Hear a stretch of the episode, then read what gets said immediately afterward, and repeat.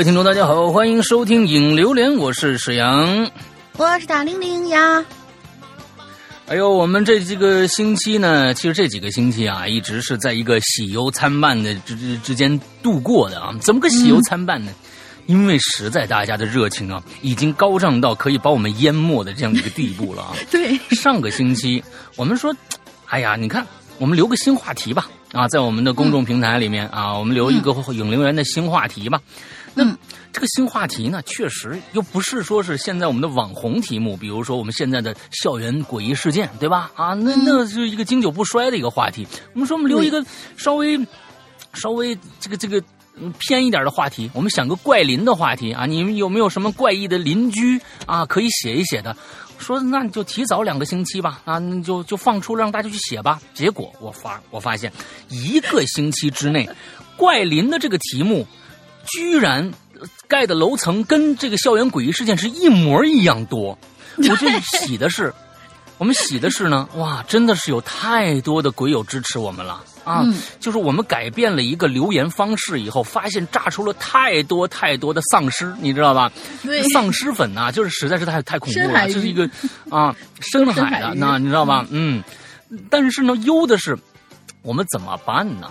就是现在大家这个这个。就我们我们必须啊，所以在这儿啊，我我们也要跟大家说一下，有可能是因为现在量太大了，而且呢，我们又为了节目能够顺利的往下能够推啊，就是说，要不然我们一个一个月好像我们留一个星期的话题就能做一个月的量，所以我们有可能在今后呢，会对每一篇，呃，做一些像像就是说，比如说故事性的一些一些考察，如果说。虽然长，但是没讲什么事儿的话，但是我们可能就会真的不好意思，我们可能就不会选入到我们节目当中了。我们会让现在量大了啊，那我们就会让节目可能更加精彩一些。那么挑一些好玩的稿子呃弄进来，但是写的短的人呢？啊，要是写的很短，但是呢又很有意思的话，我们一样会选入。请大家注意，我们不是说大长文是我们现在选入稿的一个标准，并不是啊。写的很短很有意思的，比如说夸我们的，那我们一定会选入。嗯，很虚荣，非常虚荣。是不是会做越越做啊？非常虚荣，越做啊。我们很开心啊，我们很开心啊！这感谢大家啊，感谢大家啊！这个看来我们的这个举措啊，得到了大家一致的认可啊。呃，那么 OK，我们上个星期三呢，也公布了，呃，也公布了我们的最新的这个《鬼影重重》。嗯，《鬼影重重》作为一个我们的老牌节目啊，虽然更新的频次非常非常之低，上这一次的故事距离上一次差不多隔了三年的时间，我们才才又又放出，所以。但是我们想每一次把每一次做成一个嗯一个精品的故事吧，对，每次都有有点意思，说是。哎，因为每一个故事都特别特别的，大家都会很喜欢。没错，嗯啊，所以这一次呢，也希望大家各各位大侠们啊，各位大神们啊，不吝笔墨啊，给我们投稿过来。现在我已经收到了三篇投稿。我收到三篇投稿，每一篇可以跟大家说，每一篇都非常非常的有独到的那个视角来写我们的续这个这个这个续集，所以我们会在不管因为只有一篇会入选嘛。那么我们在这本次的这一次的《鬼影重重》里边，我们会实行这样的一个方式，大家请赶紧再去关注我们的公众号啊，我们公众号“哈喽怪谈”的公众号。那么关注了以后，我们会在底下的那个菜单栏里面会新建一个《鬼影重重》的这样的一个分类。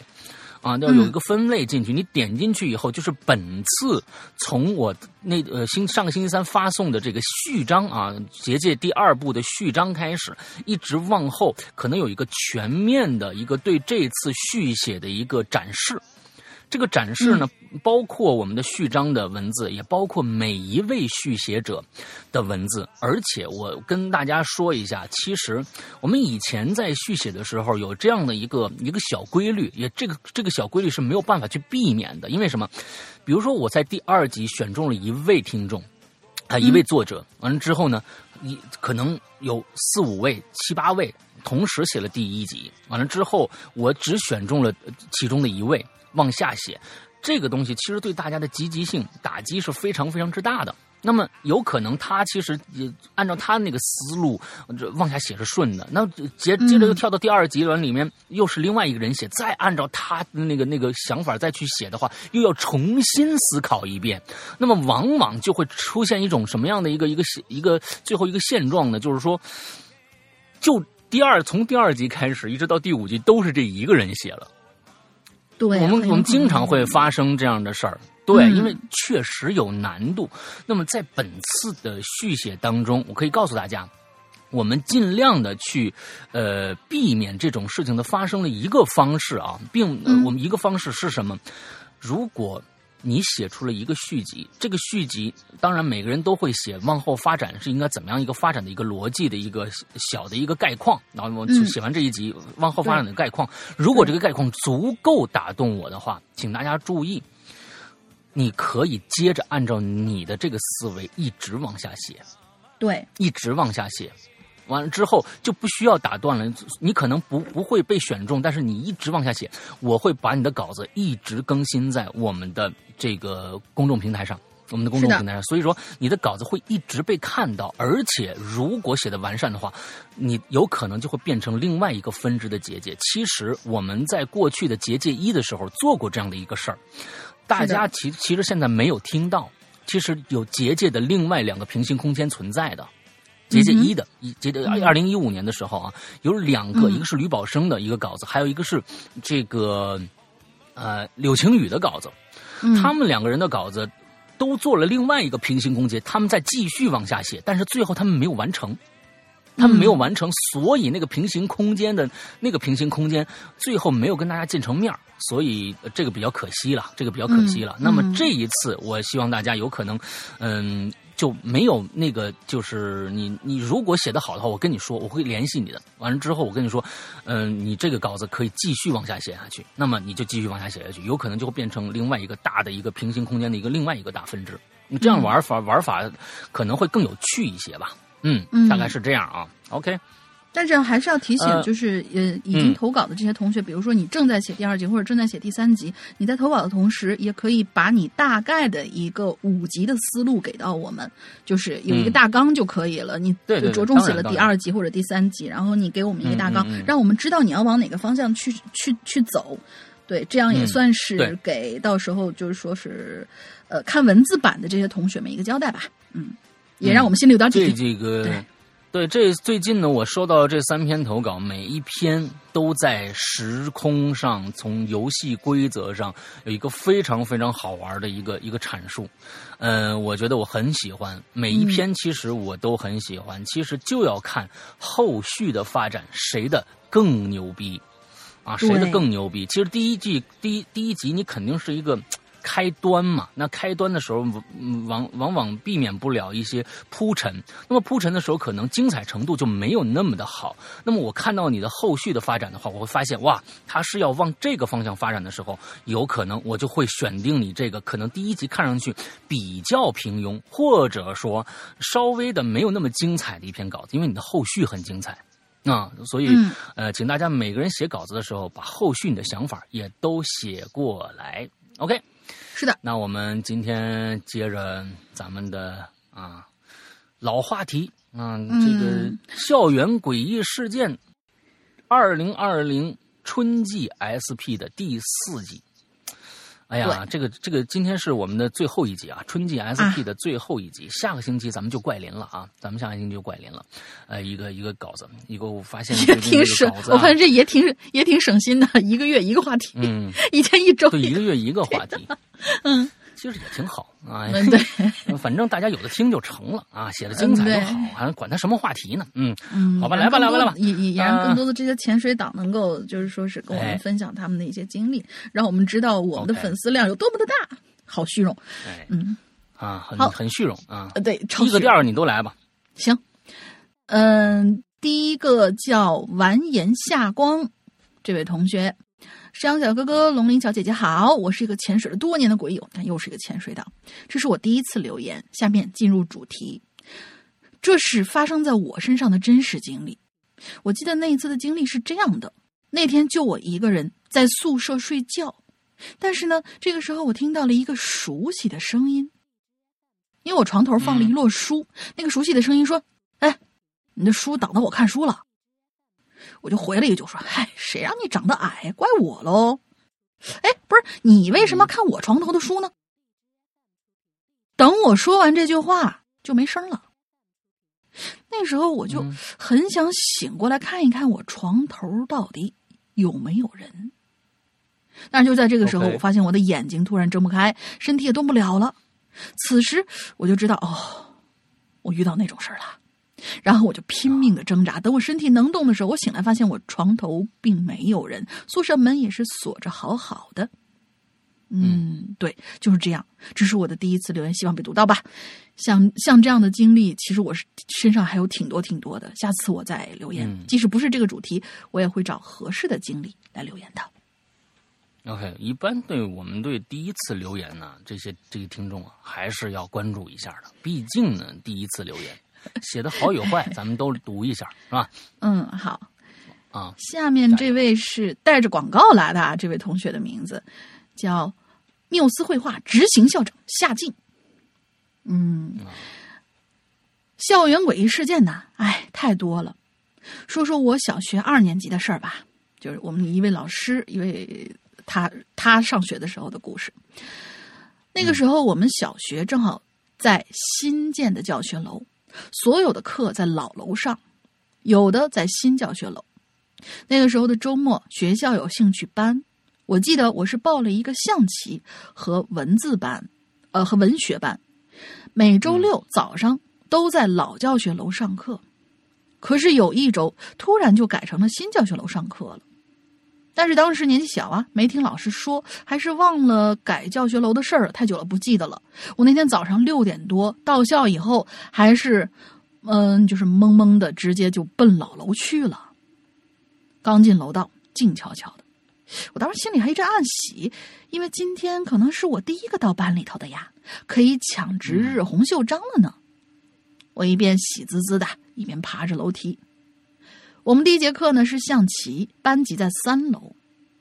但是呢，我越走有些怀疑，怎么这栋楼怎么一个人都没有啊？这不应该呀！原来就算我们班里是，呃，原来就算我是班里第一个，其他班也应该是有人的呀。而且冬天六点多，天还是有些黑的，楼道里灯也没开。于是啊，我就越走越慢了，心里变得有些紧张。终于快爬到三楼的时候，大概还差两三个台阶吧，我就听见楼梯对着的那个教室桌椅移动的声音。那这时候我心里突然高兴了，肯定是有学生，嗯，跑来跑去撞到桌椅的声音呗。于是我就加快脚步，爬上最后几个台阶。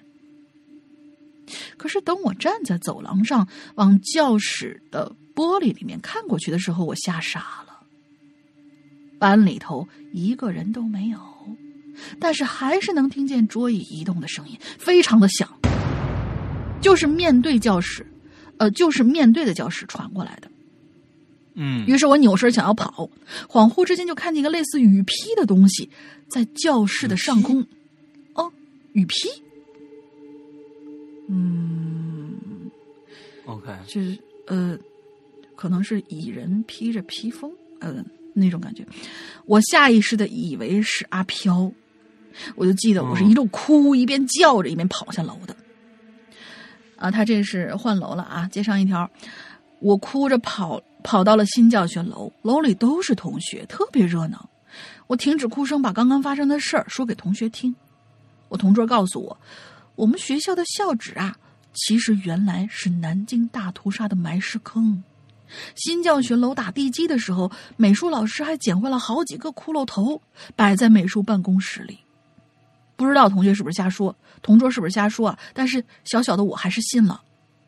第一次留言，嗯，呃，第一次是第一次留言，但是跟老公啊，天天睡觉之前会听《鬼影人间》，已经好多年了，遇到的故事也挺多的，但是文笔不好，一直没留言。老公每次都说，都说我挺吓人的事儿。呃，但是被呃都说我挺吓人的事儿，但是被我说出来吧，就显得特别无聊。鼓起勇气留个言，主播们将就着看吧。特别希望把故事告诉会写的人，能够帮我描绘的精彩一点。嗯，你看我们古影人间，你居然还就是这个还能还能促进夫妻夜生活，那那这挺好。呃，就是你们 挺好，要不你们继继续下去啊。你们休息之前听恐怖故事，这个也算是呃模范夫妻，对鬼影的模范夫妻就要这个样子。没，嗯，那各种各样的人都有各自各各自的这种这种癖好啊，这个我们阻挡不了。但是呢，我们居然能够成为你们这个呃幸福生活的癖好之一，那我们觉得很开心啊，那非常非常的欣慰啊。鬼影人间之枕边书。呃，也 挺厉害的，挺厉害的，挺棒，挺挺棒，挺棒，挺棒，挺棒，特别好啊！我接下来这位呢，这叫屏幕上的污渍啊，这个这个人非常棒，他的名字呢非常非常的牛逼啊，叫屏幕上的污渍，因为我最开始都没有看着他，因为只有 他这个名字就是个点儿，我以为这还是上一位呢，我说这哎这这是哦这下一位哦他的名字是个点儿，你知道吧？是一个是一个正方形的那么一个一个点儿，那我只能称你为屏幕上的污渍了，你知道。这个太我刚刚想抹一下，是不是脏了？嗯，对，人家有。这下面来了啊，下面来了。就这个名字能不能改？一改可能就没有特点了。以前那个龙鳞是为了这个让别人认不出他来。完了之后呢，还有这种就是呃，能够让让觉得他他他跟别人不太一样啊。他那个名字这个空格就是没有名字，你知道吧？如果他留言的话，我们都看不到隔行来，你知道吧？说哎，这人怎么讲了两个故事？你知道吗，就没有名字，你知道吧？就是这个自己的名字。我我觉得让自己的名字更加这个这个能够更加显眼一点是比较好的啊。啊，你说这个点儿，屏幕上的污渍这个名字，你看我给你起的怎么样啊？以后就用这个名字吧。诗阳哥，龙明姐好啊！我是不会游泳的鲸鱼啊，这个应该是在群里的名字，我觉得他应该群里的名字。对，不会游泳的鲸鱼，之前注册了论坛，但是苦于不会上传头像，就一直没有留过言。好了，闲话不多说，我就开始讲讲俺自己的故事吧。嗯，啊。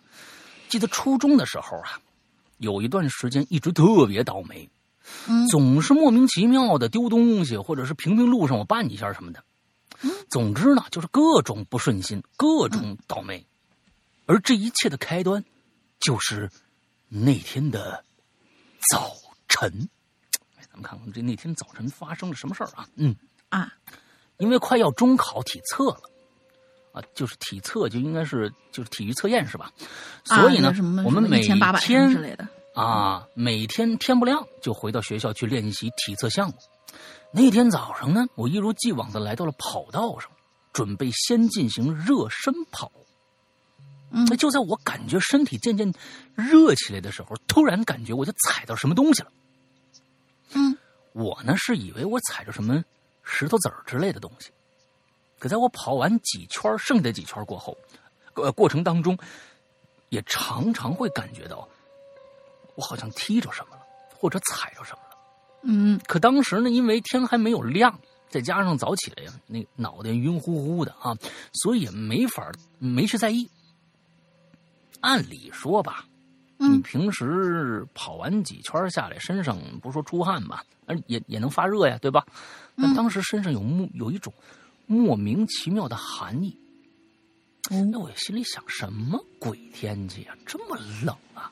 嗯，可是看了看操场上其他同学练习的同学，好像感觉他们不是那么冷啊，跑的还挺开心的，是吧？当时也没多想，觉得可能是昨天晚上没睡好吧，完我就回教室里边去了。你看看时间呢，还比较早，我就趴桌子上了，我想再睡会儿。就在我睡得正香的时候，突然，我就觉得身边好像有人在走动。我想着是可能是快上课了，嗯，我就把眼睛睁开了。可是就觉得眼皮十分的沉。奇怪的是，虽然我的眼睛没睁开，可是我的眼前却渐渐出现了这么一个画面：一个看起来只有四五岁的。小女孩就出现在我的面前了，啊！而且呢，他站在我面前，背景好像就是我们学校。他只是站在那儿，死死的盯着我，脸上带着一种奇怪的笑容，嘴角有一种扭曲的角度向上挑着，看着十分的瘆人。可是呢，现在的我，我却没办法转头或者闭眼。因为我的眼睛根本就没法睁开，哦，就根本就没有睁开，此时的我呢，就想转移自己的注意力，我不去看那女孩的脸，我就将注意力呢转移到这个女孩身上穿的衣服啊。哟，这衣服看起来十分的老旧啊，是个小洋裙儿，嗯，像是十几年前的衣服。脚上呢，还有一双黑色的小皮鞋。这个时候啊，那小皮鞋上面已经布满了尘土和污渍了。这个时候，上课铃可就响了。同学见着我还趴在桌子上呢，就过来叫。这个时候，我眼睛能睁开了，可是我的衣服已经完全湿透了。在那件事儿发生了几天以后，这个女孩时不时会，时不时的就会出现在我的梦里，而我呢，也如同被诅咒了一样，厄运缠身。虽然都是一些琐碎的小事，也对我呢影响不是太大，但是。也让我每天上课都浑浑噩噩的，直到有一天晚上，呃，我因为上课检查背诵没有过，那那就是没没没没背呗，嗯嗯嗯，而被老师留下来到很晚。当我从教办公室出来的时候，学校已经是一片漆黑了。我呢就走在昏暗的走廊里，月光透过玻璃洒在地上。一种莫名的寒意就从我背后窜起来了，我赶紧加快脚步，啊，我就感觉我身上的汗毛一根一根的在竖起来，我就开始拼命的往前跑。突然，我就看到前面的实验室好像亮着灯，我就没想，我就直接冲进去了。哎，这个实验室里当时啊，有一个我从来没见过的老师在那做实验。奇怪的是。我这样直接冲进来，他不但没生气，而且十分和蔼的叫我过去帮他一起做实验。我感觉很奇怪呀。可是背后那含义似乎没了，而且那个老人呢，看起来就像一个慈祥的老爷爷，啊，好像对我没什么恶意。我就和那个老师操作了一番啊。嗯，那个老师说是在为什么小孔成像的实验做一份教案，啊，之后做完实验呢，已经是几十分钟后的事儿了。我想是应该没事了吧？我就说老师，我走回去了。我，可是老师不不太放心，说不太放心让我自己走，就跟我一起往学校门口走。就在这半路上。刚才那种寒意又来了。我虽然还是害怕，但是现在旁边有个人，我我可能我心安一点。就在我下楼梯的时候，走到一半的时候，突然之间，我感觉到我好像绊着什么了，整个人就往下一栽。不过呢，好在楼梯呢并不是很长，而我最后又侧了一下身子，所以只是摔着肩膀有点疼。就在这个时候，原本和蔼的老师突然生气的说了一句：“你闹够了没有？赶快回家去！”我瞬间整个人都懵了，我不知道老师为什么突然生气呀？我我我我我也不敢说话呀。走到校园门口的时候，老师呢突然停下来，笑着和我摆了摆手。我也没敢问老师为什么不走了。心想可能是在等人吧，我就扭头快步自己往自己家的方向走去。之后，我的生活这才渐渐回到正轨之上，也没什么奇怪的事儿发生了。后来的一次实验课上，哎，我们做的那个实验呢，就是这个小孔成像啊，而发下来的教案好像也和那天晚上我见那老师一起做那个教案是一样的。可是听老师说。哎，你们别看这个教案啊是几年前的了啊，但里面可是包含了这个实验所有的重点。后来呢，我就问这个我们班主任，我说哪个出教案的老师在那个出教案的老师在哪儿？可得到的答案却是那个老师早就在几年前因为操劳过度去世了。好了，我的故事就到这儿结束了。虽然文笔不怎么样，但是还是希望能够被读到。在这里祝鬼影越办越好，能够永垂不朽。好家伙，为啥永垂不朽？我们现在就死了是吧？嗯，我现在就完蛋了，你知道吧？这好家伙啊！也祝石阳哥越来越帅，大玲玲越来越嗯嗯，这个挺好啊。嗯，大玲玲越来越嗯，还挺好。嗯啊，大家，我们现在正在讲一个新故事啊，名字叫做。呃，午夜末班车啊，是在我的这个这个《羊羊怪谈》里面再再开始讲啊。这个里边呢，嗯，有大玲玲的戏份 啊，终于希望大家可以去听一下啊。嗯，好吧，大家可以去听一下啊。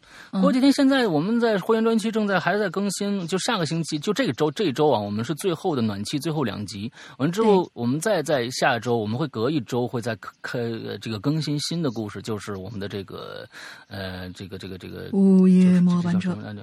呃，午夜末班车了啊！这个、嗯这个午夜末班车这个故事非常的长啊，但是挺有意思的。嗯，那当时讲第一集、第二集的时候，而且我们这个星期我们将会，嗯，将会在我的直播里面发布最新的午夜末班车的这个故事的衍生产品，请大家一定要到哎到场支持一下。我们这个星期二或者是星期四就会首发我们这样的一个午夜末班车的衍生品，而且呢，啊，就是到时候大家来看吧。我隐约知道是什么了。啊，是一个是一个非常有意思的一个东西啊。我们上个星期已经在星期四的那个故事里面已经讲到这个东西了。如果来听直播的人，说不定知道这个东西是啥。嗯啊，所以就听直播还是有一点儿有一点儿乐趣的啊，因为你第一个就是说，我现在讲这个故事呢是个恐怖故事，但是它中间呢也有很多比较搞笑的成分在，它比过去那个屌丝道士嗯不一样，屌丝道士纯搞笑，完了之后没有任何的合理性可言，而这个里边它逻辑性还是比较强的，而且是个恐怖故事，但是也有一些轻松的成分在里边，我觉得。因为这雅俗共赏的一条一个故事吧，嗯，嗯呐好吧，其实反正在这儿做个广告，大家呢有空就来听吧。来下一个，嗯，下一个我连着两个吧。那个第一个挺很短很短，第二个还还算挺长。嗯呃，这位同学，哎，咱们是不是念过他的呀？一条狗，就就好 不知道为什么不知道。哎，上上上一次我记得好像也是有一位，就是也是有条狗，但是不是这条。嗯，你别这样，人家这上面显示的都是自己的微信名啊，就是微信名，微信名这个东西很很讨厌，就是看起来吧没什么，但是你写出来哎念出来的时候，你就觉得哎哪儿不对。嗯，对，嗯，这位同学人家在说了啊，人说诗阳跟大林你们好，我是拾荒，哎，好像也是我们群里面的人，公众号留言啊这是他群号里边。嗯，啊，对对对，公众号留言这可太方便实用了，这边操作满分。我想现在留言的鬼友们肯定会再创新高，你们猜的没错，都把我们淹了。嗯能不能选到我，那就随缘吧。好了，开始我的表演。故事是我初中的时候，我的初中是在一个封闭式管理的学校读的。一天下晚自习的时候，我跟往常一样要排队点名，点完名以后就回宿舍休息。我当时记得我在点完名后啊，有点内急了，就近在教学楼旁边厕所去解决。等我解决完以后呢，出来就想着，哎呦，天这么黑呀、现在回宿舍肯定特别热闹。就在离不远的训练营里，呃，特别闹腾。就是说是他是其实是挺嫌弃的，我感觉他是挺嫌弃那种闹腾的。就就在离不呃离这儿不远的训练室里，躺在平时训练用的泡棉垫子上，想想清静一会儿。我躺在那儿躺着啊，手呢无意之间就碰到了一个圆圆的东西，当时用手推了一下，然后就隐约的看见往旁边滚了一点儿。当时脑子里面就一个概念：这脑袋吗？这是？咦，不行，越想越怕，也没仔细看呢，就跑回到宿舍了。回去之后也没跟人说。到了第二天一早，我立马回去训练室看看那东西还在不在。结果自然是不在了。这事儿啊，我一直没跟别人说过，以后也没遇到过这种事儿。主要是再也没在晚上去过练习室、训练室。好了，就这点事儿。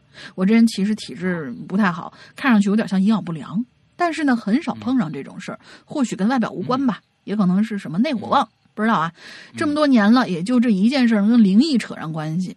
二位主播辛苦了，英子姐也辛苦了，告辞。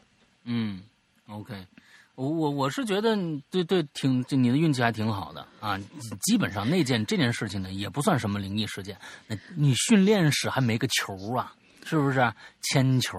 排球、羽毛羽毛球滚不了，乒乓球对不对？各种球只要是圆的，你那个那个教室里边那圆的东西是最多了，是不是？啊，你要碰上你要碰上你马上就是要什么什么中考集训的时候，可能有那实心球，我靠，一两斤重的那种东西，你推一下，它是滚它是滚不了多远。嗯，哎，对对对对，所以你这这嗯，没没不用不用自己吓自己。有的时候其实我们真的是，呃。真的是有的时候是自己吓自己这件事情，就我们是没有办法去去阻止的。因为一旦有一个想法出现的时候，我们没有办法去让他觉得哦，你快停下来，快停下来，会一直顺着这条思路一直想下去，越想越害怕。嗯，所以到时候叫大家嗯想想大爷，我就一定要想大爷，你知道吗？这个时候是大爷最重要的时候。对。对对对对，一定要想大爷，不管有没有事儿，一定要想大爷。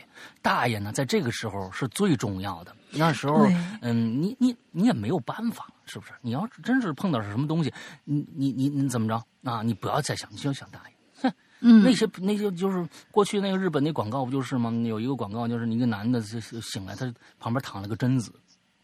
哎，特别可怕！完了之后，他就跟没有看到一样，就起来了。完了之后就刷牙洗脸。完那个贞子很没有，就就很没有成就感。这就很多可能好兄弟跟你开个玩笑，完了之后呢，你让他就就是觉得，哎呀，哇，这个这个兄弟很很牛逼啊！你视而不见的这种状态啊，呃，太牛逼了！我以后就不找你了啊！也也就你想大爷，一定要想大爷啊！嗯，那也可能贞子大喊一声：“哎，我不要面子的。” 有可能就出现这种情况，是是是。然后你想那个同学，嗨嗨，不就是个球吗？推过去那球，不就是个球吗？我也觉得我是个球吗。那 完了。下一个是皮蛋的屁股，来。嗯，好的。嗯，一一个很对，是一个图标啊，是一个很可很可爱的桃子。山哥大玲玲，你们好，我是一个已经潜水了三四年的老鬼友了。从第一次偶然机会认识你们的节目，从此越听越起劲，越听越上瘾。一眨眼，已经从高三听到了大三。作为聆听者，潜水这几年，时常因为没有忘呃，因为忘记设置关闭播放倒计时，而让你们没日没夜的在我耳朵旁边叨叨叨叨叨叨，听着你们的故事入睡，又被你们的音效惊醒啊！偷笑扯远了。第一次以讲述人的身份留言呢，还是很激动的。接下来进入我们的主题。本期主题是校园诡异事件，而这件事情呢，就发生在我上初二的时候。想必大家啊都听过预知梦这种东西吧？预知梦啊，就是梦到的事情，第二天可能成真了。少儿频道聪明的一休还专门讲过一集关于这类的现象，以一个哲学命题的形式结束了整集的故事。开始打野了，呃，后面。有一个电视里边，呃，不是，就是看完这个电视，他对他脑子里形成的一个疑问，他说：“梦境究竟是什么呢？我们又是以什么样的形式存在在这个世界上呢？”盯着电视机上播放动画片片尾曲的小小的我，当时陷入了沉思。我呢很幸运，虽然没有论坛里好多哥哥姐姐那样火眼金睛般的能力，但是预知梦却是我始终逃不开的插曲。从很小的时候，我就经常和妈妈说：“妈妈，我感觉这段我梦到过。”在我睡眼朦胧的时候，梦到的景象，可能是一个我歪着脑袋看着的门框，可能只是在窗外的风景，可能只是和小伙伴踢球的一个画面。但是，他们就好像深深的埋在我记忆深处的机关一样，一旦触发，便绕不开在脑海里面提醒我这个场面。你曾经看到过，但是由于短暂的剪影，并不能说明什么，只是巧合罢了。我经常安慰自己，呃，我经常这么安慰自己，因为的确不能理解的事情，呃，因为的确不能理解的事情发生在我身上，即便他们的出现是多么的微妙，也耐不住人琢磨，转瞬即逝。但直到那一次，彻底改变了我的想法。大约是在小学，调皮捣蛋的我啊，经常在课上开小差。虽然老师用板凳和桌板束缚住了我，但是我的脑袋可以胡思乱想，可以胡思乱想任何比课程更加有趣的事儿，好度过这漫长的四十分钟。我时常幻想自己的左右手就像两个不同宿命的勇士，时而在自己的目光和目光的焦点变出一个弹珠，而那偌大的那偌大的教室里，我目光所及的每一寸角落，就是一个巨大的弹珠台。哎，写到这儿真不好意思，有一丝怀念曾经的纯真，那么美好啊！一如既往上学，一如既往调皮捣蛋。但是有一天，我做了一个奇怪的梦。我梦到我同样是坐在一张桌子跟前，面前的桌子和平时的桌子并不一样，桌上还放了一张报纸，上面密密麻麻的写满了英文字母。周围都是不认识的同龄人，可是却给我一种很熟悉的感觉。他们一个个都低着头，氛围也变得冷森森的，他们都没有理会我。然而这些也都是我通过余光感觉到的。我以第一人称看到我突然开始做一些奇怪的举动，虽然我坐在板凳上一动不动，但是突然之间我的头略略向下，对着我手里的蓝色中性笔和报纸，开始疯狂的眨眼睛。哎呦！停顿了大概半秒之后，我又抬起头，对着我的正前方继续眨眼睛。但是抬起头时，梦中的记忆已经模模糊糊，呃，但是抬起头时，梦中的记忆已经朦朦胧胧，有些记不清了。因为这个梦的，呃，这个梦真的意义不明，很奇怪，所以我记了挺长时间的。渐渐的，我长大，进入了我们市还算挺好的一个高一个初中。当时我们初中特点就是军事化管理学生，不仅放学时间比别人要晚。每周下午还有时，呃，还时常有一个多小时的大练习。用人话说，那就是考试。从周一到周五都有不同的科目去让我们练习一下。偶尔老师也会让我们用这个时间看看电影，放松一下。我呢，由于性格问题啊，继承了小学的散漫的学习态度，学习成绩也并不是很好，于是就被调整到了班里的靠后一靠后的位置。这一天，一如既往的大练习开始了。外面的天阴沉沉的。哎呀，天这么阴，可别下雨啊！一会儿体育课可就上不成了呀。我心里沮丧的想着。拿卷子了。在我愣神的时候，卷子已经发下来了。哈哈，语文、数学我通通不行，唯独这门我偏科。看我闭着眼睛给他做完。心里一阵窃喜之后，我闭上了眼睛。休息，休息一下。当我睁开眼睛的时候，天已经彻底阴了，白炽灯在我头顶无规律的闪着，大家都老老实实写着卷子，只有我在东张西望。这么大动作肯定会被老师发现的。我拿出我的笔，就在我开始读第一道的题的时候，我突然打了个冷战。这阴冷色调的氛围。这环境的布局，我当时已经没有心思看题目了，心里开始不安，用余光观察我周围共同一起上课一年的同学。我感觉他们突然变得陌生起来，仿佛我本应在两年前的梦，我们本应该在两年前的梦里见到过。这种梦境与现实的交错与重合，使人有种奇怪的虚无感。不行，不行，不行！小爷我服过谁呀？我像一只被缰绳拴住的野马。即使老师在监考，那我就用，呃，既然老师在监考，那我就用我的方式去抗争。我握紧了笔，低下头，就好像暗暗发送求救信号一样，开始疯狂的眨起了眼睛。因为这好像是我唯一能做的了。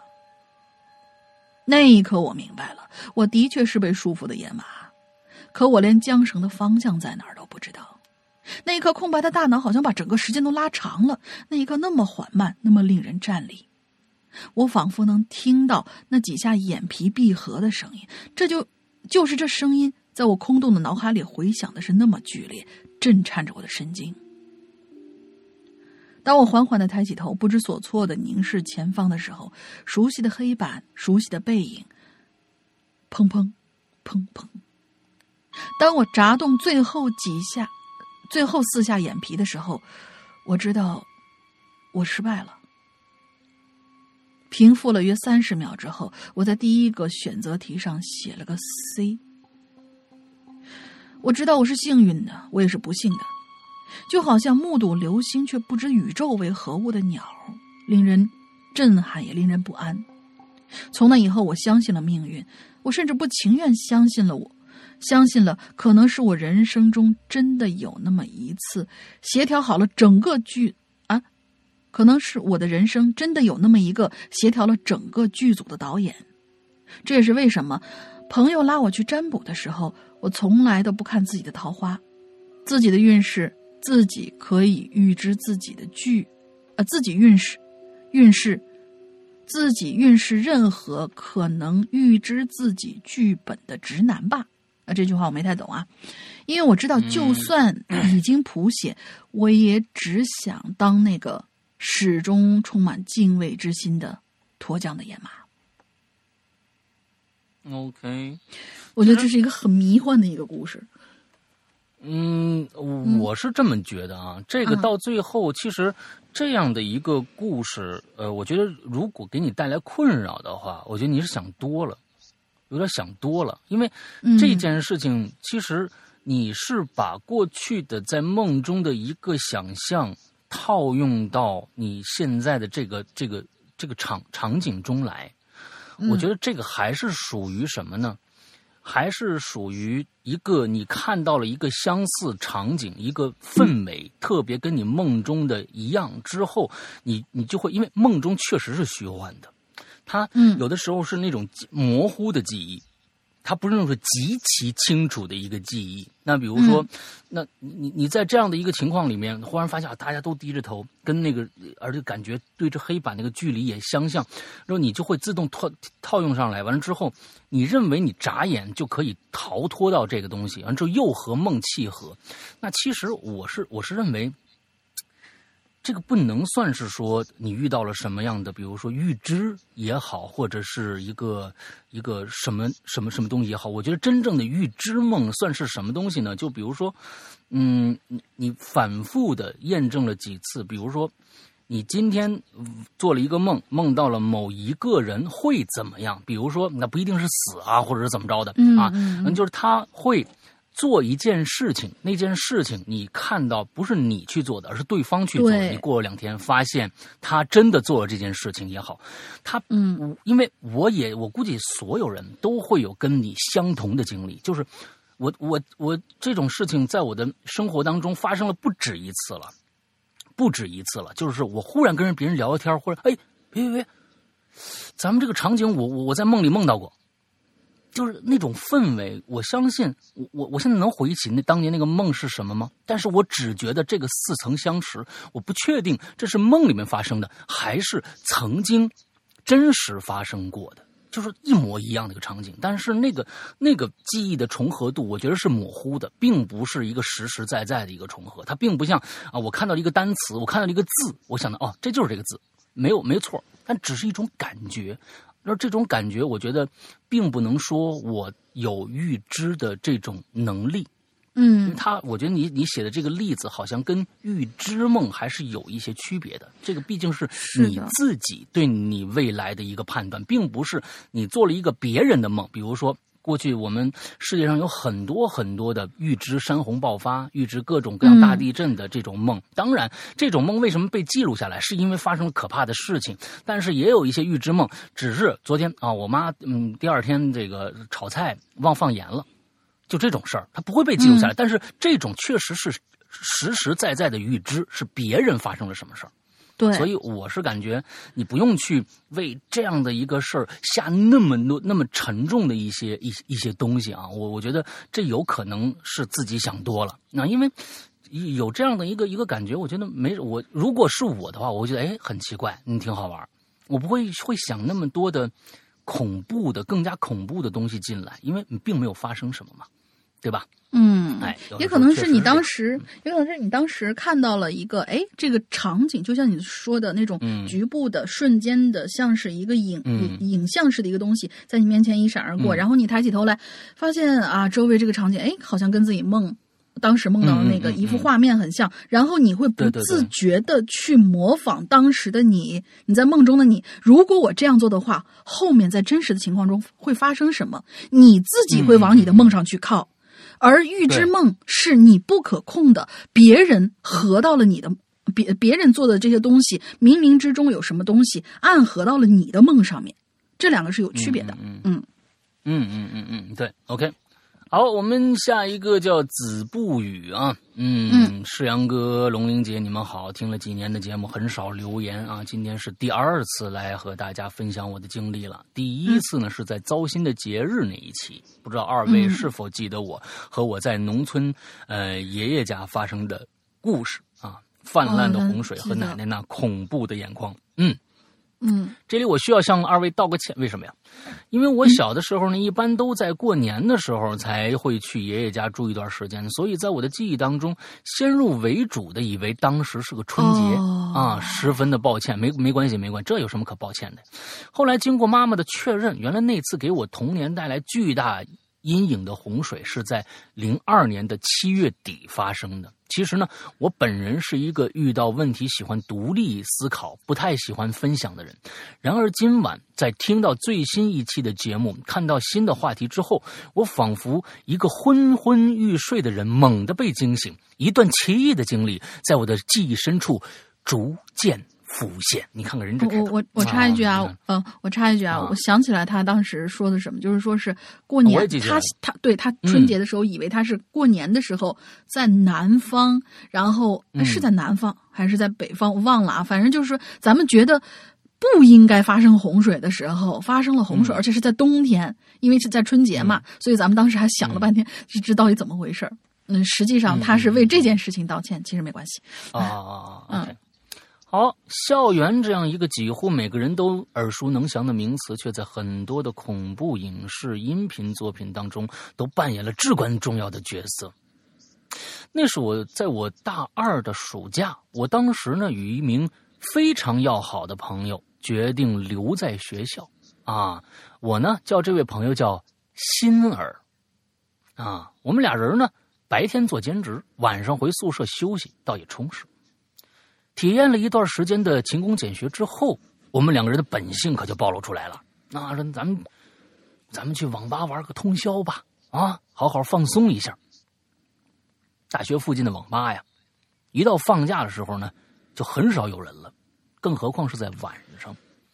到达目的地之后呢，我们看到屋子里呢只有星星两两几个人，那我们就来到网吧后门附近一块单独的空间，周围都没人。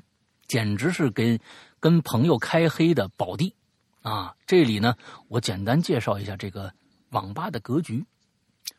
网吧整体是在二楼，进门之后呢，上一段楼梯，右手边就是吧台位置，而我跟我朋友就在吧台的正对角处啊，斜对角啊，也就是后门的位置，距离吧台很远。后门的边上呢是几扇窗户，在室室内明亮的灯光与室外一片漆黑的强烈对比之下，这个窗户啊，哎，就像几面镜子似的，能映出我和我朋友的这个身影，啊，背对着窗子，我们俩呢是边聊边玩，啊，悠哉惬意。嗯，玩了一阵子，我就发现呐。我朋友突然不说话了，他坐那儿就盯着那屏幕，一言不发。我纳闷啊，我就问他：“心儿，怎么了？”他没理我。啊，我想大概是嫌我游戏坑的，游戏坑有点不高兴吧。啊，也没当回事一局游戏结束，我站起来想去这个厕所小便，我跟他说：“哎，心儿，你你等我会儿啊，我去个厕所。”一边说着。一边啊，我就把这耳麦摘下来了。摘了耳麦之后，我就听着一个奇怪的声音。刺啦刺啦的，就像是用那个尖尖的指甲呀，用力挠玻璃的声音。声音不大，但在周围安静的环境下异常的清晰。我下意识的转过头看向旁边的窗子，什么都没有。然而声音还在持续。我终于明白为什么我朋友突然不说话了，看来他也听着了。刚才戴着耳麦，游戏的声音让我没注意到，而他因为觉得热，一开始呢就没带这个东西，所以很早就听到奇怪的声音了。我装作什么都没发生的样子，匆匆去了卫生间。哦，你这时候还有闲心去卫生间呢？真去了，嗯，挺棒。回来之后，这声就没了。我故作镇定的跟朋友说：“我说，哎呦，这么热呀？咱们咱们换到空调那边去吧。”我朋友心照不宣的回答说：“啊，哼是挺热的，那咱那咱过去吧。毕竟有朋友在身边，周围有其他人，也就不觉得害怕了。换了台，换了附近的一个这个机器，我们俩呢又很快的投入了欢乐的游戏当中。第二天一早，我们俩晕头转向的走出网吧，准备回宿舍。我们学校还是比较大的，那。”这个学校前面有一条宽宽的马路，想要进入学校呢，是要走这个大门口那个过街天桥。而我们宿舍离天桥是比较远的，从天桥回去要绕很远一段路。为了偷懒呢，我们就打算啊，直接从马路穿过去进学校。你没看过那种视频吗？就穿横穿马路，哐就被车撞了。我跟你说，这个这个事情啊，真的别偷懒啊，真的别偷懒。嗯，早上七点钟的街道上是空空荡荡啊，出奇的安静。我左右看了一下，没车，就准备走过去。刚迈一步，我就感觉身后猛地被人一拉，然后是朋友大吼一声：“你他妈疯了！你看不着车啊！”我茫然的转过头。朋友一脸惊恐的看着我，我又扭过头去，只见一辆卡车就从我身边嗖的一下就过去了。我触电般的清醒过来，玩了一夜的困倦之感瞬间消失的是无影无踪。如果不是朋友拉我那一把，我恐怕真的要永远睡过去了。可刚刚明明那么安静，这种巨型卡车驶过来，我竟然全然没有察觉。即使再困再累，也没道理注意不到啊！我跟在朋友身边，木然的回到宿舍，一路无话。后来呀，挺久的一段时间，我们都没有再去那个网吧玩游戏了。故事差不多了，在这儿呢，我想补充几点：第一，在回宿舍睡了一觉之后，我跟朋友查了一下日子。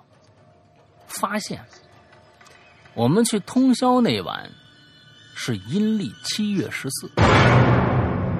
第二，关于那奇怪的声音，后来我有模拟过，用不同的材质去摩擦这个窗子，只有指甲的是最接近的。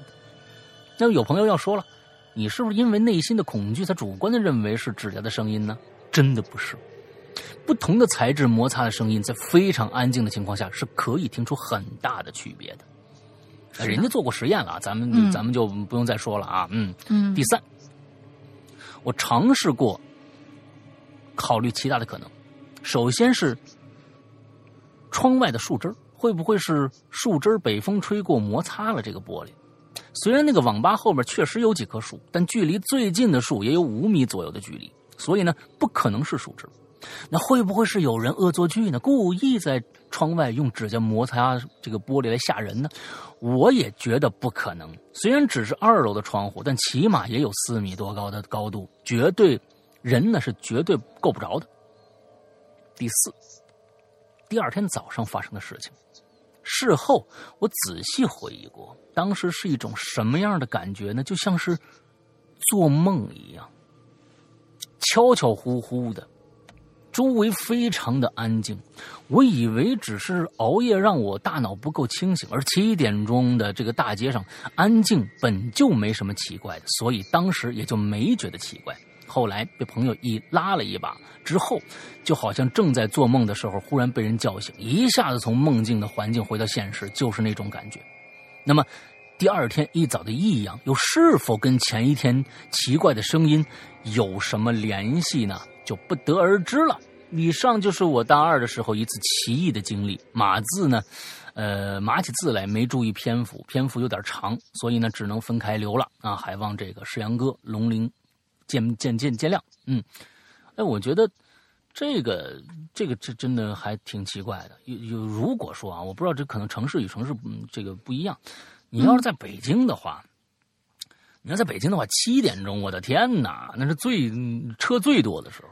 啊，都是上班的人，啊，你可能可能有些小城市，可能七点钟确实没人啊。但是你想想，你如果真的没人的话，你没听着声完一辆车，那我觉得真的，在这儿呢，我还是要强调一点，不管前一天晚上有没有这个啊遇到灵异事件啊，但是还是要跟大家说，哎呀。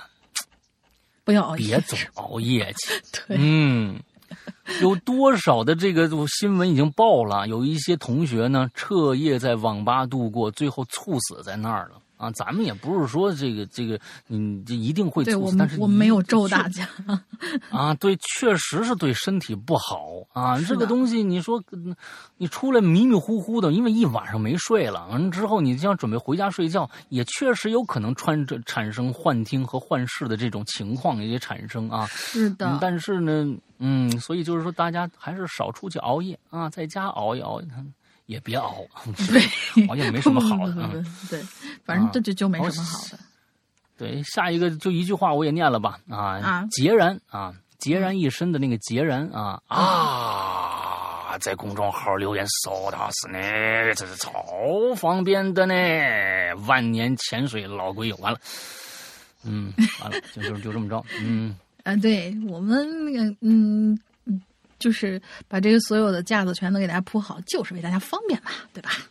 嗯，来吧，下一个，下一个，下一位，这同学叫镇，就是那个小镇的镇。啊，郁闷，留言不能超过六百字。那我故事在这儿起个名儿，分段发吧。第一个，哎，是第一个啊，不是他第一个，就是第一段。哎，应该是应该是第一段，对，叫阴兵借道。大佬，龙鳞靓女猴，就是啊，哦，呃，哦，对对对对，广东话，广东话。大家好我是潜水多年的鬼友，感谢鬼影人间一直以来以高产高质的态度陪伴我们走过那些年。嗯，是哪个机灵的鬼友建议在公众号写留言的？那这是我们的大家的智慧的。这很棒，希望广告商不会侵占这片圣土。言归正传啊，时间还得回到二零一一年，我刚上高一，在当地县城的高中。这是一家建在小山坡上的高中，各种建各种建筑三两分布在山坡的南面，各种林间小道连接着教学楼、饭堂、宿舍、图书馆、体育馆、篮球场，其中有一条侧道。从东边到南边，连着东门饭堂、女生宿舍、男生宿舍南门。嗯，我清楚的记得啊，我当时住在一号楼二零六宿舍。某一个仲夏的夜晚，二十二点三十分，就是晚上十点半，宿舍关灯以后，我呢就躺在床上听歌，研究着怎么唱一首歌，好用来撩妹。那不知不觉的就来到了十二点左右了，舍友们都已经睡着了，整个校园静悄悄的。我摘下耳机，能听到一里之外青蛙叫的声音。而就这个时候，突然一种奇怪的声音就打断了我的思绪。嗯，在这插一句，你们可以想象一下，古代的三马马车、三马拖车，马蹄敲在水泥上。和马车震动摇摆的嘎吱嘎吱的声音，嗯，刚听到这个声音，就那种嘎吱嘎吱嘎吱嘎吱，沿着我上述的那个刚才说的那些校园的侧道，就从东门、饭堂、宿舍、南门一路经过就传来。这是一条下坡路，声音前后大概是二十秒左右，持续了所，然后就消失了。我当时心里啊，嗯，没有害怕，秉着社会主义无神论，我想这大晚上的，这谁家的马车呀？想绕小路从我们学校穿过吗？大概一分钟之后，那种咯吱咯吱的声音又一次从东门袭来。那！我就惊了，我心想：这不可能啊！这哪个神经病啊，半夜来骚扰学生啊？第一，东门和南门都有保安和铁栅栏门；第二，就我所在的粤北地区，已经没有使用马车的情况了。哎，我心里就开始毛毛的了，我就稍微抬起头，仔细的听，那嘎吱嘎吱的声音越来越近。那不知道石阳哥有没有马车的配乐啊？可以来一个。啊，然后。然后第二，呃，对，然后来到第二层，啊，什么什么要啥自行车？要啥自行车？我想仔细听听，看看是不是我听错了，有可能不是马车吧，而是其他声音发出来的，呃，其他东西发出来的声音吗？但是，我错了，这种声音在我一个高中生看来，那就是马车经过的声音呢。这时候我心里突然很慌，学校的历史也突然就涌上脑海里。二零零四年以前，这片山坡是一个大型的乱葬岗，建校承包商老板在动土的前三天，足足烧了三天三夜的纸钱。乱葬岗哎！我心想完了完了完了，这回遇上事儿了。但是反过来安慰自己，啊，还好还好，这马车啊只是从侧道经过，没什么危险。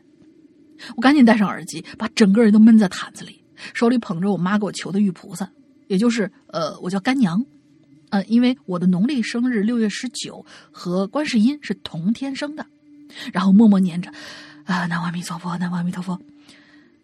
和第一次一样，那马车经过的声音只持续了二十秒左右，又消失了。我心里顿时放下心来，舒了口气。我心想：哼，关键时候还是我观音干娘靠谱啊！但是，还没过五分钟呢，就当我准备安心睡觉的时候，我操，那咯吱咯吱的咯吱，那声音又来了。嗯，因为感觉这这马车只是路过，没有威胁，所以我当时心里的苦闷其实是大于恐惧的。我心说，大晚上这还让不让人睡觉了？正当我苦闷了大概十秒钟左右吧，我就发现这次咯吱的声音不太一样了，感觉越来越近了，听上去就像是在二零一宿舍门外的走廊发出的声音，而且慢慢正在靠近。我心里一慌，我心想心想这回完蛋了，他这分明是冲着我来的。我想这这什么东西啊，这么神通广大？还是说和我当时的脑，嗯，还是说和我当时的脑电波同频了呢？那种咯吱咯吱咯吱咯吱的声音，一直在响着，没有长鞭策马，没有嘶吼惨叫，四周似乎只有一道宿舍木门，把我与那片漆黑的死寂隔开。那声音就这样在二楼的走廊里徘徊来去。我全身冷汗直流啊，内裤都湿了，枕头也湿了，身下的席子全都湿了。心里想着：“大哥，你别搞我啊！我平生正正当当，没做过亏心事儿啊。”这时候，我想起《盗墓笔记》里头那个所谓阴兵借道的剧情了。啊啊！来到第三楼，然后越想啊，就觉得那个驾车的绿眼骷髅，配着长矛。啊，就那种形象，在我脑海里越来越清晰。我心里默念：“我大哥，求你了，别搞我！完事我给你烧纸还不行吗？你快点回家吧。”但是那咯吱咯吱的马车声还是在走廊里边来来回回，我的冷汗还是像下雨一般一直往下淌。不知道过了多久，可能是五分钟，但是这五分钟对我来说却像是五年一样啊！期间我心里都……心里怕的连呼吸都怕冒犯他，怕他发现我，我只能憋着气，憋得不行了，才小小的缓一口气。就这样，我蜷缩着身子，憋着气，飙着汗。那声音在二楼走廊里徘徊了不知多少次，然后才向学校南门扬长而去，消失，再也没有回来。呸！您不再见了啊！之后我一夜未眠。第二天，我跟舍友说起这事儿，他们说：“嗯，没有啊，嗯，就感觉除了挺热的，没感觉啥呀。都睡得很香，都睡得很香啊。”哎呦我去！我心里这是一万只草泥马走过呀！你不就是你你我说你你你们当时就不上个厕所啥的吗？周末回家跟我爸我妈说起这个经历，我妈呢就托我外婆又去求了一个红色的护身符。我把护身符压在枕头底下之后，就再也没有听到过那种声音。那位呃，之后就再也没听到过那位马车老哥来过了。嗯，这就是我高中时代其中一个诡异经历，还有另外一个留着以后再说吧。第一次留言不知道效果怎么样，因为我的故事着重在声音的恐怖，换成文字呢，我不知道如何把它表现出来，只能写成这样了。最后，希望鬼影人间越来越好，鬼丁兴旺。嗯嗯嗯，其实啊，这个马车经过的这个声音啊，并不恐怖。只不过出现的时候和地点不太不太对劲，对，而且别人马车往楼道往往楼道里面开啊，而且是，哎，嗯，别人还没听到。你让我想到了什么呀？你让我想到了僵尸那部电影，中间其实就是阴兵过过道，你不能呼吸，你绝对要憋憋着气儿。对，你看过那个大高个看到了吧？那个对对对，那个高脚鬼，嗯，高脚鬼，那个高脚鬼就是其实也就是那个，他必须要屏住气。不能让他闻到气息。其实这个这个这个东西在那个哪儿也也出现过，在呃这个返校的那个游戏里边也有这种鬼，巨高的那个鬼打个灯笼在那里面走。哎，这个东西你并不能必必须屏住呼吸，哎呀，要不然就，就是说关键这个这个声音嗯嗯不恐怖，但是出现的地点太恐怖了啊！就是你你这旁边楼道里边你来一个嘎吱嘎吱的声音，这个嘎吱嘎吱的声音。我能想象得到，大家也其实都能能想象得到那个，比如说牛车呀、马车呀啊，经过那嘎吱嘎吱的那个轮轮，其实那个轱辘啊，跟那个木头那个圆啊，跟那个圆产生了一些摩擦发生那个声音。对，在在在楼道里确实好像没什么物件能发出这个声音啊。好，我们今天最后一个留言的是赵曙晨同学啊，他这个这个同学呢留的这个故事啊，是前一段时间他的这个系列故事的。继续啊，完之后呢，他是按照长篇小说写的，嗯，所以字数非常非常的长啊，就是念呢还是不念呢？念呢还是不念呢？我非常挣扎，就三千多字，好家伙！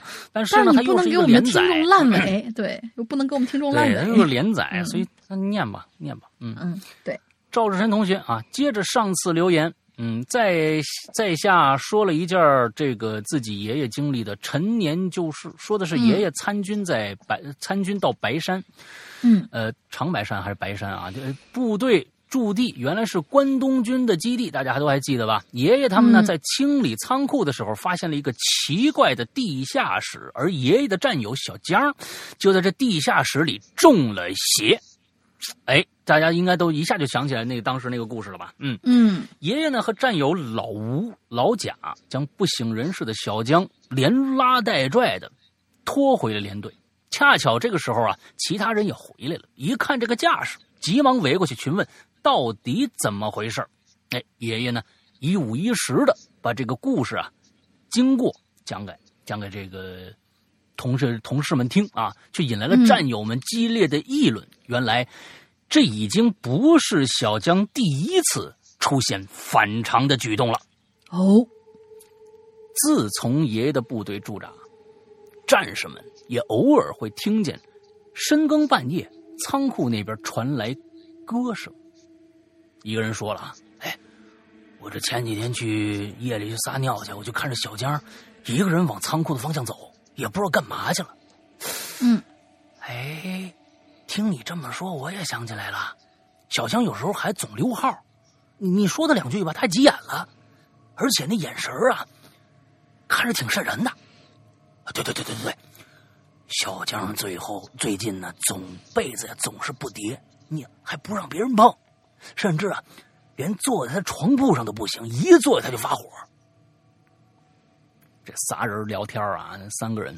这个时候呢，坐在一边的连长越听越气，骂了一句：“妈的，还几个，还来，妈来几个人，把床铺翻翻，看这小子小子到底藏啥了。”连长一吩咐，有几个人就把小江拉到一边，对着床铺翻了起来。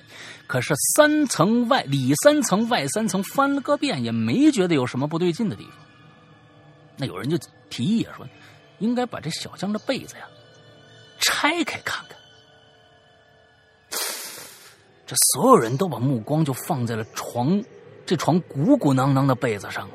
的确如此，还有还有这个地方没搜呢。于是呢，七手八脚，呃七七手八脚就拆这个线头。可这一拆不要紧，哼，这挺牛逼的啊。一拆不要紧，等被子完全打开之后，在场的所有人全傻眼了。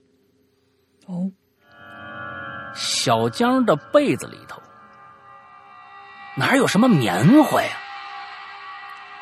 塞的满满当当的，全都是和服。嗯原来小江天天晚上都搂着这个女人的衣服睡觉。同寝室的人不禁面色凝重，感觉到恶心呐。就在士兵们面面相觑的时候，一直昏迷不醒的小江腾的一下坐起来了，眼神啊，那叫一个吓人。就看着自己被子被掏了，二话不说就和那几个拆被子的战友打起来了。这小江呢，身子骨一向是很瘦弱的，此时就跟换了个人似的，面对几个膀大腰圆的战友，居然还占了上风。嗯。可爷爷他们三个人的心里清楚的知道，现在小江身体里装着的很有可能已经不是小江了。嗯，其他的战士急忙将他分开啊！小江一边怒吼一边吐口水，一嘴里还骂什么“八个牙路牙买呆”什么之类的啊，这个“以呆以呆油”什么之类的这这种话。完之后，连连长早就已经怒不可怒不可遏了，说。他妈装神弄鬼干啥呀？上去扇了小小江几个几个耳光子，把这玩意儿给我关起来，关禁闭。等他们把小江押出去以后，连长指着那堆和服问：“这东西不让你们烧了吗？怎么回事啊？还在这儿呢？”几个士兵挠着脑袋支支吾吾说：“是啊，烧了呀，我我们也不知道啊。再再扔出去，赶紧再烧。”连长喊出这句话的时候，我爷爷当时已经吓得不轻了。他跟我说呀：“那时候不止他一个人，爷爷身边战友的脸上都露出了异样的神色。毕竟这事儿太他妈邪门了。”伴随着小江在禁闭室里的叫骂，一个小时以后，这堆和服才烧干净。等衣服烧成灰了，小江也就不叫了。吃过晚饭的时候，爷爷去看过小江。禁闭禁闭室外面上了锁，小江在里边抱着膀子呆呆坐着，一声不吭。不久啊，熄灯号吹起来，部队里安静了。工作了一天的战士们都得睡觉啊。我爷爷睡不着，他就一直搞不明白那些。棉被里的和服是打哪儿来的？还有今天在地下室的诡异经历，还有镜子里边那个女的。小江反常的举动也是太吓人了，这些林林总总加起来，让爷爷心里一阵一阵的不舒服。就这样。似睡非睡的，挨到天快亮的时候，爷爷猛然就听到走廊走廊里有人跑动，接着有人来砸门了，快起来，快起来，出事了！这句话在部队里就等于命令啊，跟紧急集合的效果差不多了。一屋子兵全都一瞬间打起精神，迅速穿戴整齐，冲出宿舍。爷爷来到走廊里头，就看着所有人都往外跑，也跟着跑向大门。在这个过程当中，爷爷是路过那个禁闭室的，就看着禁闭室的门是被打开的，不禁皱了一下眉头。当他来到操场的时候，就愣在那儿了。整个操场上全都是冰，而小江一个人光着身子，孤零零的站在操场边的那个水井边上，他的脚下放着水桶，而他的怀里紧紧抱着一件被洗得干干净净的和服。小江已经冻死在那儿了。后来，小江只能被定性为病故，火化。部队将小江的这个骨骨灰送回老家，并给予小江家人一定的抚恤金。可团部呢，也同时下令，对于小江真实的死因，所有战士不可以议论，不可以外传。哎呀妈呀！你要这这今天跟我跟跟跟让我跟讲这个故事，是不是会犯什么政治上的错误啊？你这不是赵晨，你别别害我啊！嗯，不会不会，应该不会吧？应该不会。大家这故事是编的啊，不是那个不是真实发生的啊！啊，对，几十年前的事儿啊！啊，那对的，不是几十年前的，也不是真事儿。几十年前的，几十年前的传说，几十年前的传说，传传说，传说，传说，对，都市。嗯，未证实的传说，你知道吗？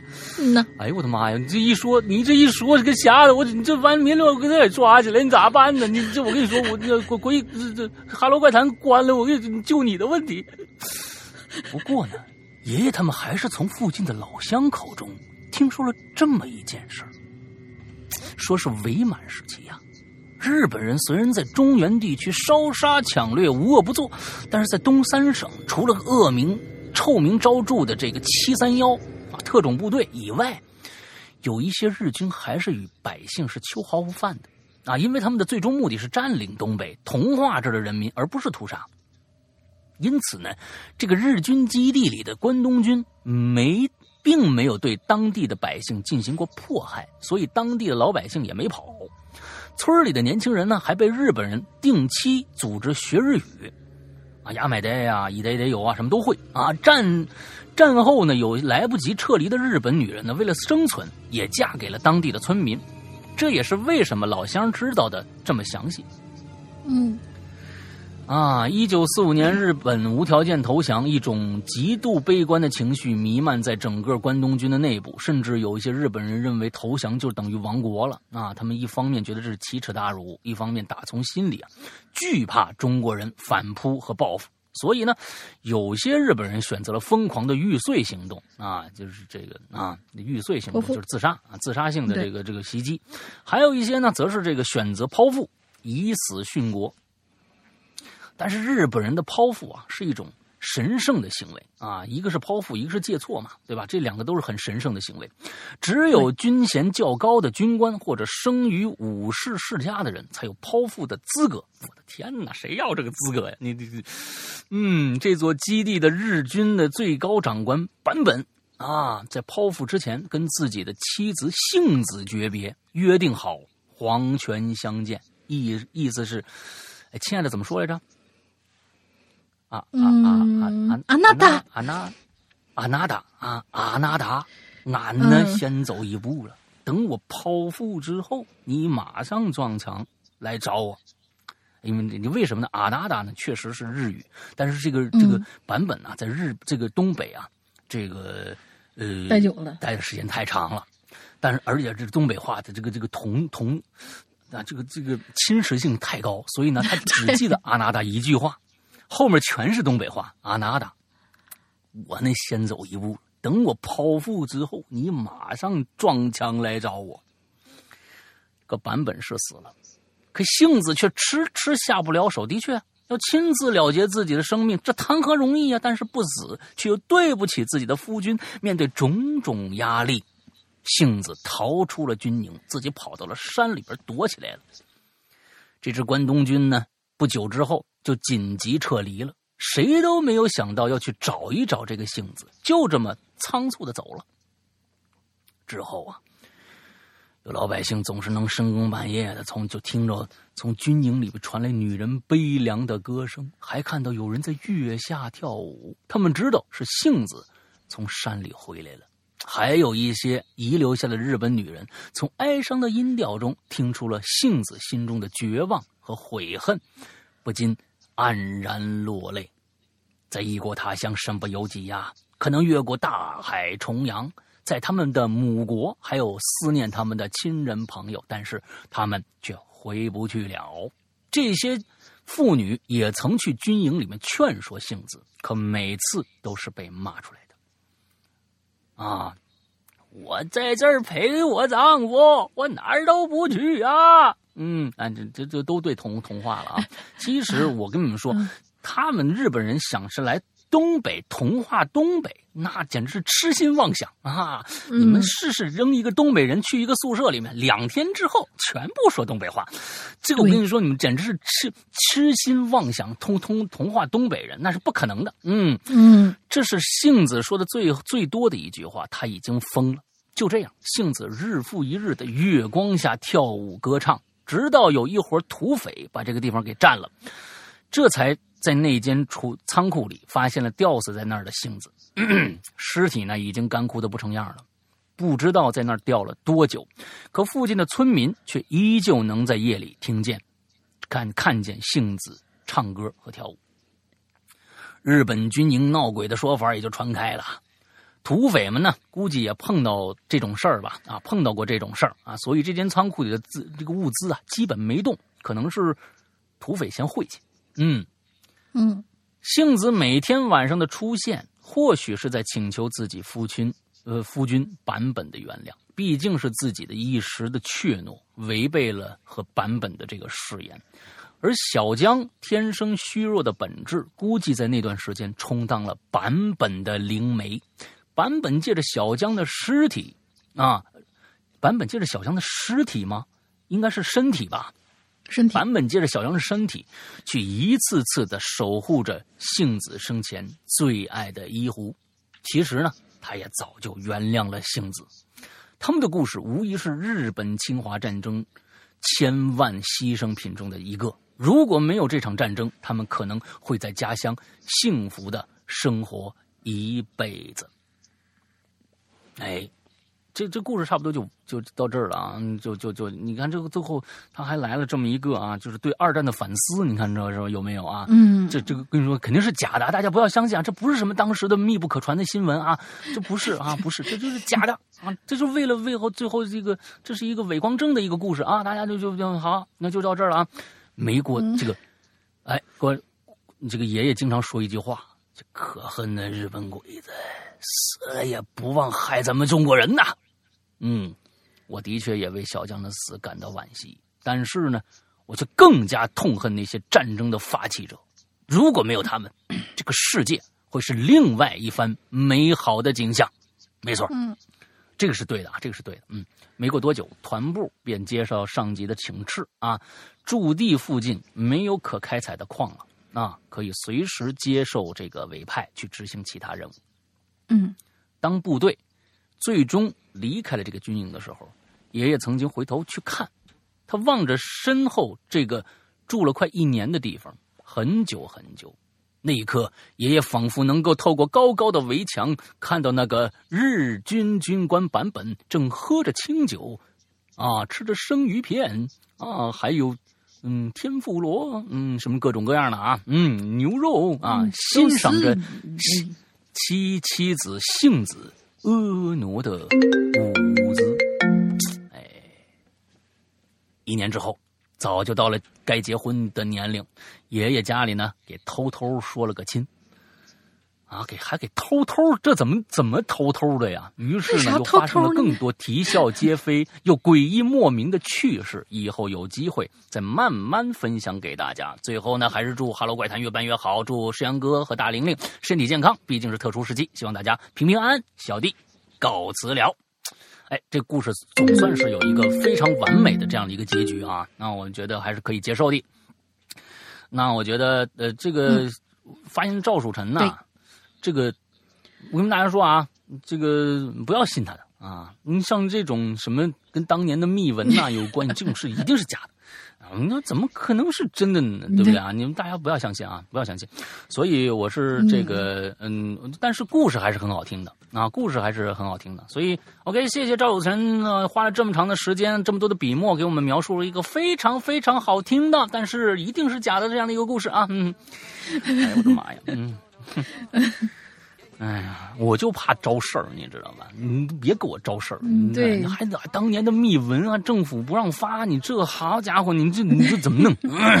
这肯定是搞得我们做个做个脱口秀也开始担风险了，这还行啊？嗯，对。OK，那么我们今天的所有的故事讲完了，大玲玲想个进群密码吧。嗯，进群密码我琢磨琢磨哈，老大先做广告啊。我先做广告啊，那个好，我们现在呢。呃，三个事儿啊。首首先，那个我们现在留言都在我们的公众号里边啊。我们的公众号呢，大家搜在微信里面搜公众号“哈喽怪谈”就可以了。完了之后再点击啊，公众号进去以后，左下角的快快捷键、快捷的那个菜单有就是这个引流连，里面分为往期留言和本期留言。那么点进本期留言，那就是现在我们要留言的帖子。但是请大家注意，有可能你点进的时候还不能留言，那是因为我们还没开帖。还没开帖，开始留言，没放闸呢，那个闸口没打开，所以请大家呢，呃，等一下啊。比如说，那如果今天没开，你明天看看试试啊。如果开了，就赶紧去留。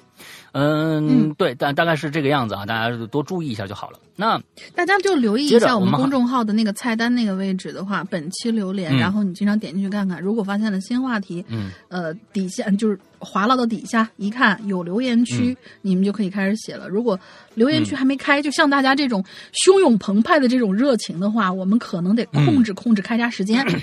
就反正你你你偶尔怼进去看看，对，因为我们开闸的时候一定会有个推送，看见推送你就可以去留了。对，像现在啊，其实有一个问题存在。就有可能现在像大家这种凶猛的这种形式的话啊，我们真的是留一次言一个星期就能够做一个月的，啊，就就对，有可能我们会关闸，而且还会有可能会我们就留着留着，我们看实在太多了，已经就承受不了了啊！这完了之后，我们就可能会关闸，这也请大家谅解，因为毕竟这个节目我知道很多人有表达欲望，但是嗯，只能由由于节目的原因，可能只能是到时候一看太多了，我们就可能把这个闸口就关住。啊，关注了，OK，大概是这样啊。完了之后，还有大家很多人想参加我们的这个这个奇了怪了在人间的这个这个访谈的，那么 OK，请大家寄一个邮箱，鬼影人间全拼新浪新浪啊点 com 啊 S I N A 啊 C 呢点 com。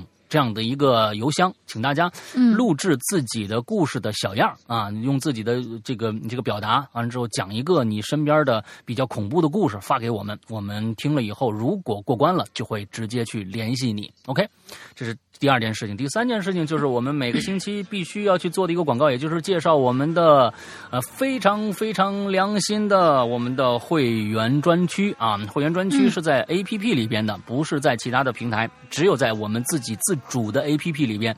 请大家呃这个安卓和苹果的用户都去搜索“鬼影人间”，“ 鬼影人间”。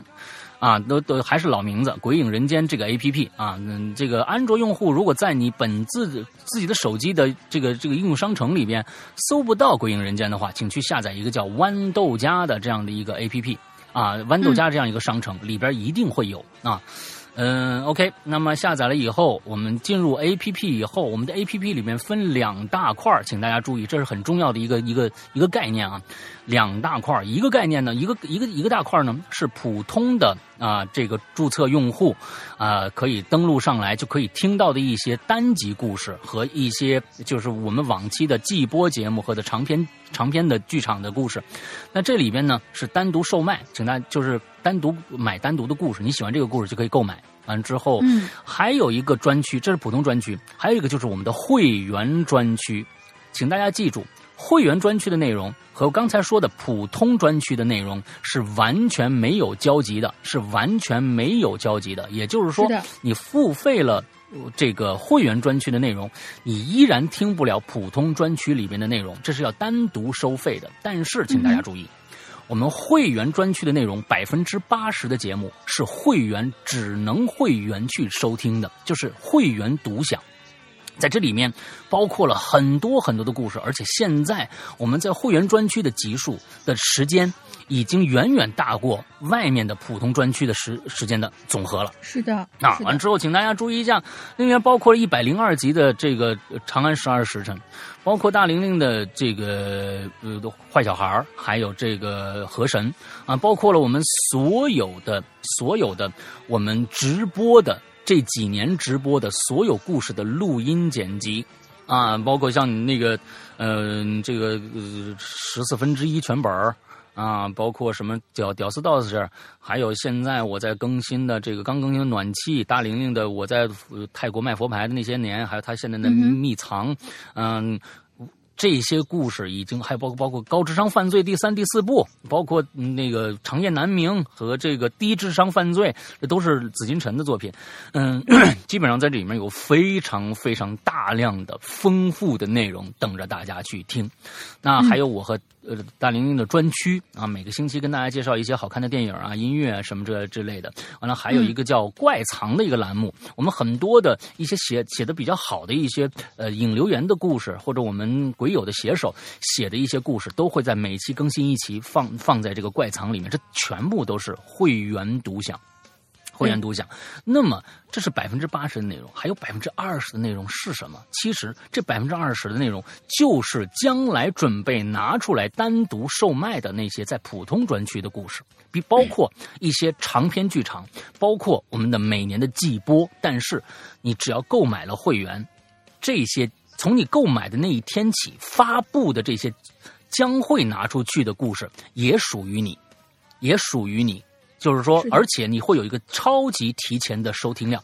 就是说，嗯，我们现在是在更新第呃第第十季《鬼影人间》第十季。那么第十季其实马上就要更完了，但是我们拿出来单独售卖，有可能在半年以后。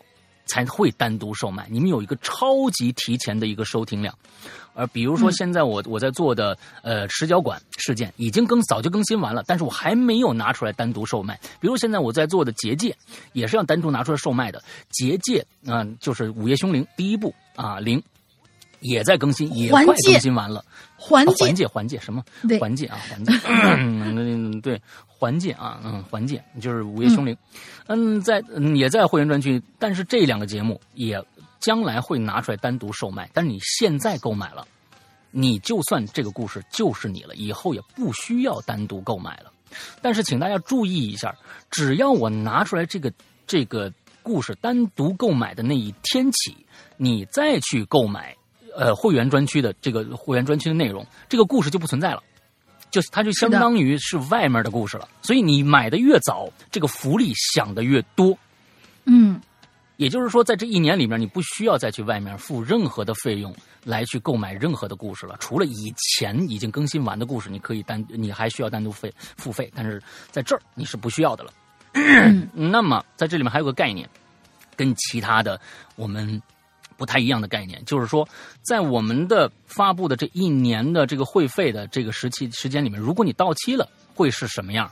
在其他的很多你买会员的话，到期了以后，这些会员资这这些就永远你就听不了了。你不续费的话，你就永远听不了了。但是对于我们来说不一样，你如果你买了一年的会员，你不听了，你你你不不去续费了，那这些故事永远为你打开，你永远可以听下去。听多少遍都没有问题。这些东西相当于我们是购买制的，而不是租赁制的，就相当于你花每个每年二百三十八元买了这么多的故事回家。这个这一点其实跟是跟我们我觉得是最贴心，也跟其他的一些不一样的地方。OK，嗯，这大概就是我们的会员内容。那么怎么样去购买会员啊？这里面要说一下，嗯，安卓用户如果你有支付宝，直接付费就 OK 了，没有问题。如果你们没有支付宝，只有微信，请用下面这个方式来购买。苹果用户，如我们推荐所有的苹果用户，如果不嫌麻烦的话，都用这个方式来购买。因为你当然你苹果可以直接付费，但是苹果会拿走百分之三十，所以呢，也想想大家就希望大家能通过这个方式来去购买。第三个，如果你已经成为会员了，但是呢，想进我们的 VIP 群，微信的 VIP 群，也通过这个方式来加。什么方式？加一个微信号，这个微信号的，呃，这个名字就叫“鬼影会员全拼”，“鬼影会员全拼”。之后，我们的英子会跟你联系啊，加你为好友，跟你热情的为你热情的服务。但是，请大家注意啊，大家一定在。加的时候，在备注里面写清楚，就是说我是要加会员的，我或者我已经会员了，想加群，这些备注一定写清楚，这样我们会优先去。跟你啊，呃，就是通过你的这个请求啊，如果什么都不写的话，我们可能有我们经经历了太多过来，只是跟你瞎说话，完了之后就是也不不买会员，完了之后，因为这个号只为会员服务啊，请大家注意啊，这个号分门别类嘛，只为会员服务，请大家一定在底下写个备注。OK，这就是大概是我们这个星期的全部内容。大玲玲的进群密码想好了吗？嗯，进群密码是我们开始重启的《鬼影重重结界》。嗯，大家都知道，我们星期四的时候，在所有的平台又重新放出了它的第一部，然后让大家能够顺利的了解一下前情，然后再进行后面的续写。那么，第一部结界首发是哪一年？哦，嗯，好。这个看题目都能看得着啊！对对对对对对，那好，好吧，这个很很简单一个道理啊，不是一个一道一道一道问题啊。那么好，今天的所有的节目全部结束，祝大家这一周快乐开心，拜拜，拜拜。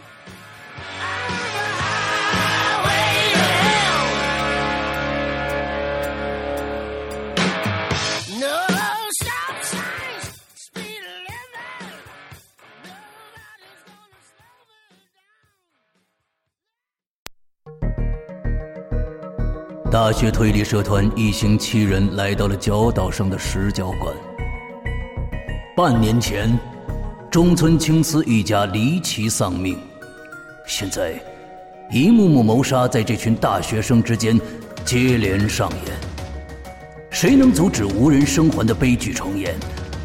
也许，只有那个名叫岛田杰的男人，才能破解石角馆的各种谜局。哈喽怪谈手机 APP 会员专区重磅放送，日本推理小说划时代巨制，新本格推理流派掌门代表力作《临时行人馆》系列有声音乐剧，第一部《十角馆事件》由刘诗阳播讲。